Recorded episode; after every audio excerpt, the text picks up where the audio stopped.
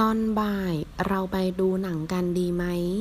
下午我们去看电影怎么样ตอนบ่าย下午ดู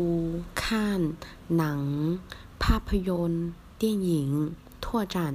ตอนเช้า早上กลางคืน晚上ดูทีวีโทรทัศน์看电视อ่าน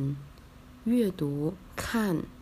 和“撸”用法不同，用于读书、看报，如“按能词”看书。